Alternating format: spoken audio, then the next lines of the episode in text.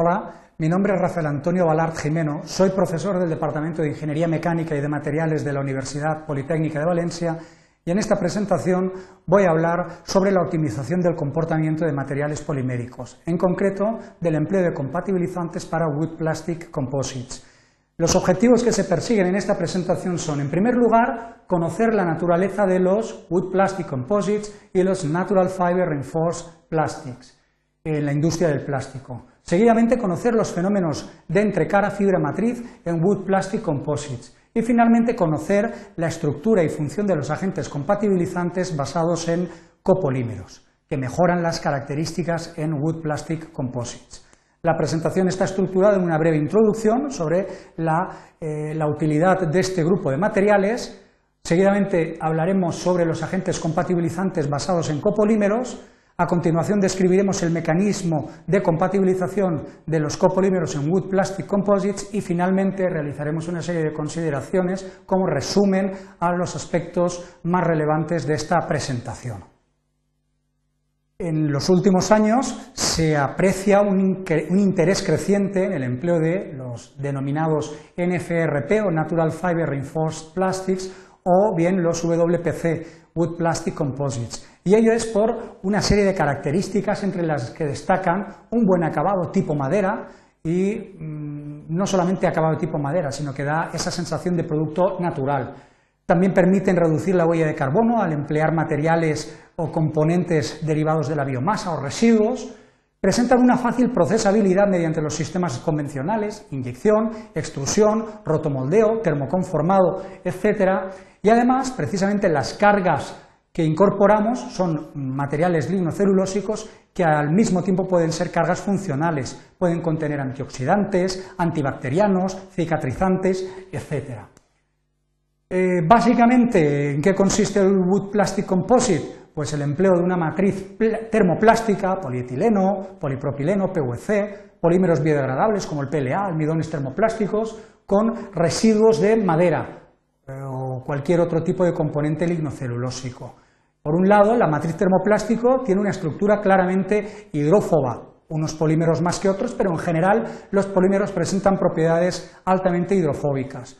Por su parte, los residuos o los materiales lignocelulósicos son altamente hidrofílicos. ¿Qué ocurre? Pues que no existe similitud en cuanto a estructura y ello genera problemas de compatibilidad. Para que estos materiales tengan aplicaciones en ingeniería es necesario mejorar esta compatibilidad a través del empleo de agentes compatibilizantes.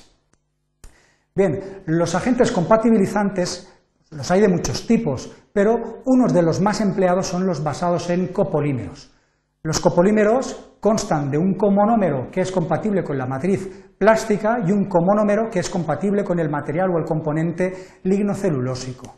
Así pues, por ejemplo, en un composite de tipo WPC basado en la matriz de polietileno y celulosa como elemento eh, natural, celulósico, pues es importante tener en cuenta que el polietileno es un polímero de un marcado comportamiento apolar, mientras que la celulosa, debido a la presencia de los grupos hidroxilo, y como todos sabemos y conocemos, es un polímero material de un comportamiento marcadamente polar.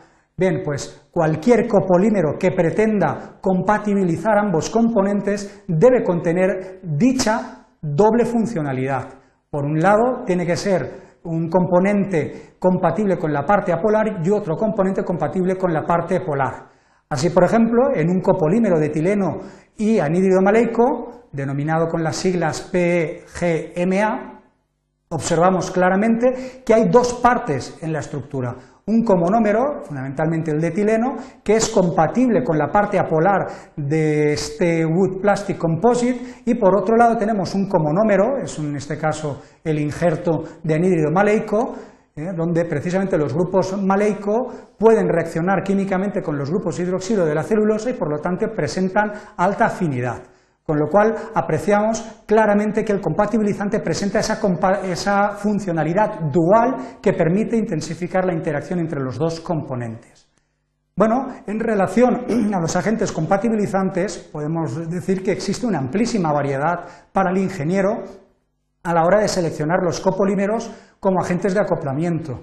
Y también podemos hacer una subclasificación, ya que los copolímeros los podemos clasificar según el grupo funcional o, el grupo polar que eh, aporta el eh, comonómero o bien en base al polímero mm, base, valga la redundancia, que interviene en dicho copolímero. Así veamos ahora algunos ejemplos. En el caso de copolímeros derivados del anhídrido maleico, gráficamente aparece en la presentación tres copolímeros distintos, pero todos ellos basados en el mismo grupo polar o la misma funcionalidad, con la misma reactividad química. Estamos hablando de los grupos de anhídrido maleico que se encuentran en los tres eh, copolímeros que apreciamos en el gráfico. No obstante, en cada uno de ellos lo que ha cambiado es el polímero base. En el primero tenemos un etileno, un grupo etileno, dando lugar a un copolímero de etileno con anhídrido maleico. En el segundo de los casos tenemos el grupo propileno, dando lugar a un copolímero de propileno con anhídrido maleico. Y en el último de los casos, situado a la derecha, el polímero base que se ha utilizado es un poliisopreno, ¿de acuerdo? obteniendo un copolímero de poliisopreno con injerto de anhídrido maleico. Como hemos descrito anteriormente, también podemos obtener copolímeros o trabajar con copolímeros cambiando la funcionalidad o el grupo polar empleado sin modificar el grupo o el polímero base. Bien, es este conjunto de estructuras que aparecen en el gráfico de la presentación. En todos estos casos observamos claramente que el polímero base, ¿eh? el polímero central de ese copolímero, es etileno, con lo cual todos son copolímeros basados en etileno con distintos grupos funcionales. En el primero de los casos, el grupo funcional eh, que hemos injertado es un grupo anhídrido maleico, dando lugar a un copolímero de etileno con anhídrido maleico. En el segundo de los casos tenemos un grupo de ácido acrílico, dando lugar a un copolímero de etileno con ácido acrílico. En el tercero de los casos tenemos un grupo eh, de ácido metacrílico, teniendo como resultado final un copolímero de etileno y ácido metacrílico. Y en el último de los casos, situado a la derecha, lo que hemos incorporado es un grupo acetato de vinilo, dando lugar a un copolímero de etileno con acetato de vinilo.